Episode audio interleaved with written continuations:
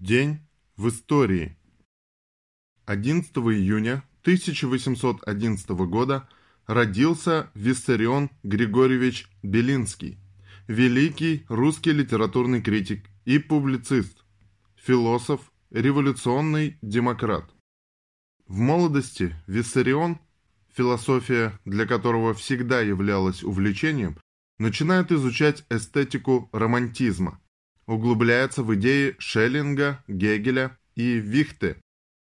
Уже в начале 1840-х годов он резко критикуя рационалистический детерминизм концепции прогресса, приходит к выводу, что судьба индивидуума и личности важнее всех судеб мира. Эволюция взглядов Белинского сопровождается усилием критики философского идеализма. Его религиозные убеждения уступают место явно атеистическим настроениям. В своем письме к Гоголю, которому он глубоко симпатизирует, Виссарион Белинский подвергает церковь суровой критике. Известный критик и публицист скончался в 1848 году от чехотки. Будучи женатым, он оставил после себя трехлетнюю дочь и огромное литературное наследие. В этот же день 1859 года вышла в свет работа Карла Маркса к критике политической экономии.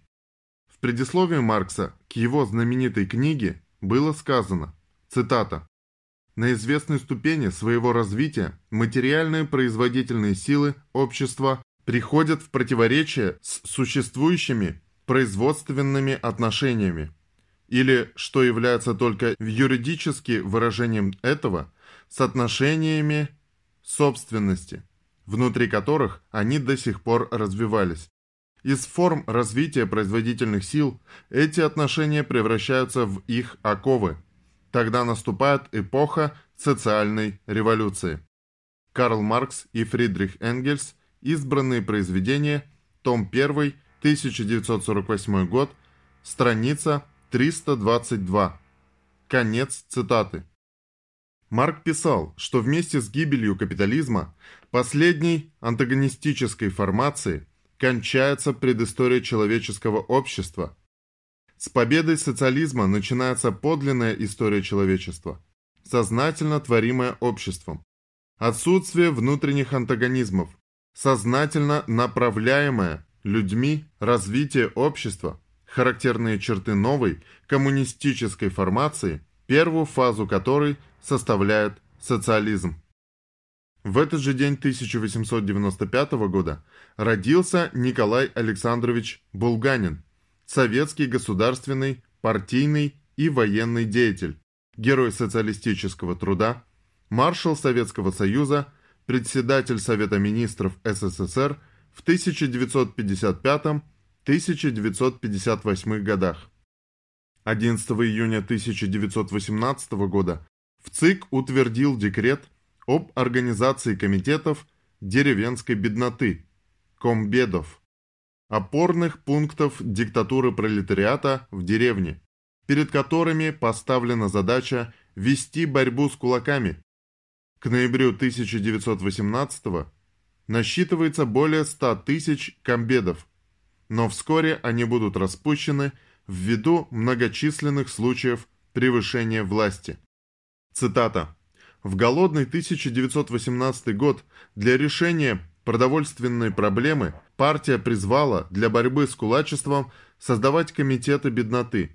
В обязанности комбедов входило распределение хлеба, продуктов первой необходимости, сельхозорудий, помощь местным продовольственным органам. Конец цитаты.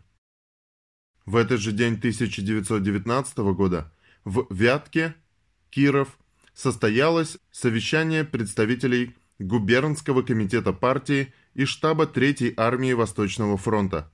Совещание постановило развернуть среди населения и в воинских частях широкую агитационную кампанию под лозунгом «Весь Урал к зиме должен быть наш». 11 июня 1970 года скончался Александр Федорович Керенский, 1970. Бывший премьер-министр России.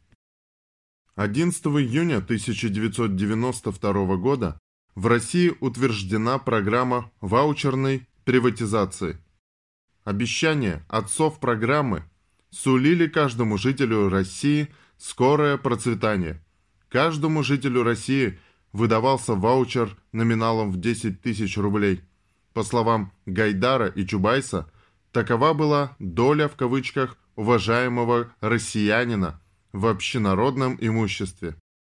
Обменять приватизационный чек, ваучер, на деньги было нельзя. Его можно было лишь вложить в созданные приближенными правящим кругам аферистами инвестиционные фонды. Лично Чубайс обещал две «Волги» каждому. В итоге приближенные к властям бизнесмены получили все, а народ – ничего. По большому счету, ваучерная приватизация была мошеннической схемой, позволившей персонажам типа пресловутого Мавроди ограбить всю страну.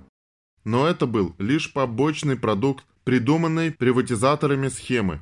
Главная цель ваучеризации – создать дымовую завесу, формально легитимизировать раздачу общенародной собственности равноудаленным от Кремля лицам. В основном бывшим партийным и комсомольским работникам, а также чекистам. Так формировалась сегодняшняя правящая группа – корпорация расхитителей и воров, встроившихся на правах младших партнеров в мировую финансовую систему, которую наши профессиональные политпреступники – они же мудрые аналитики, называют, пользуясь вычитанной на западных учебниках терминологией, элитой.